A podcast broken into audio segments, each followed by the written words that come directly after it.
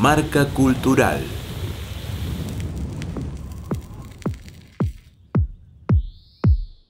Hola, mi nombre es Tobías Bravo, soy músico y escritor de la ciudad de Fisque Menuco, Río Negro, y les quería contar sobre mi proyecto musical. Llevo a cabo con el seudónimo de Tux.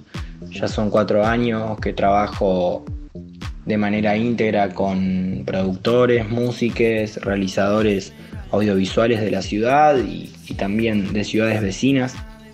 La idea de Tux surge de las ganas de poder crear fusionando todos los géneros musicales y todas las ramas artísticas que me han marcado desde pequeño hasta el día de hoy.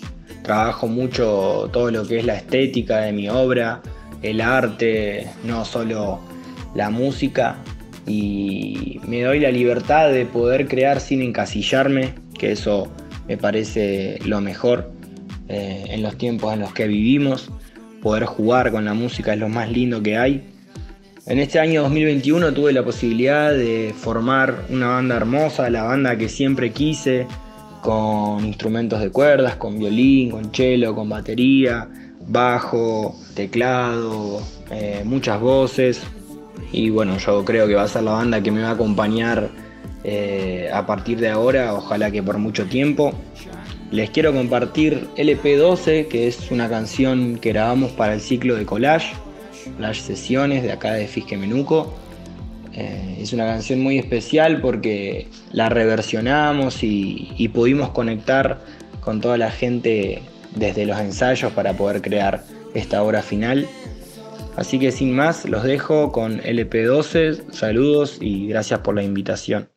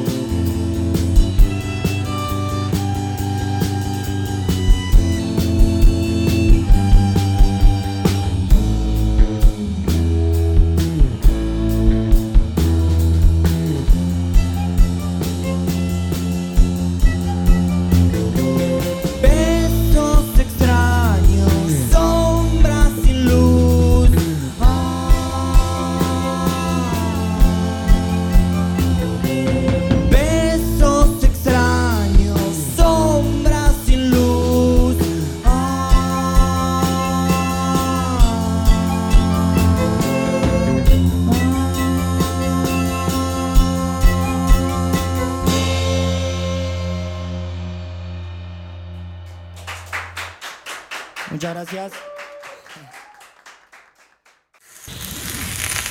Marca Cultural, Radio Yupa, Cultura y Patagonia en Sonidos.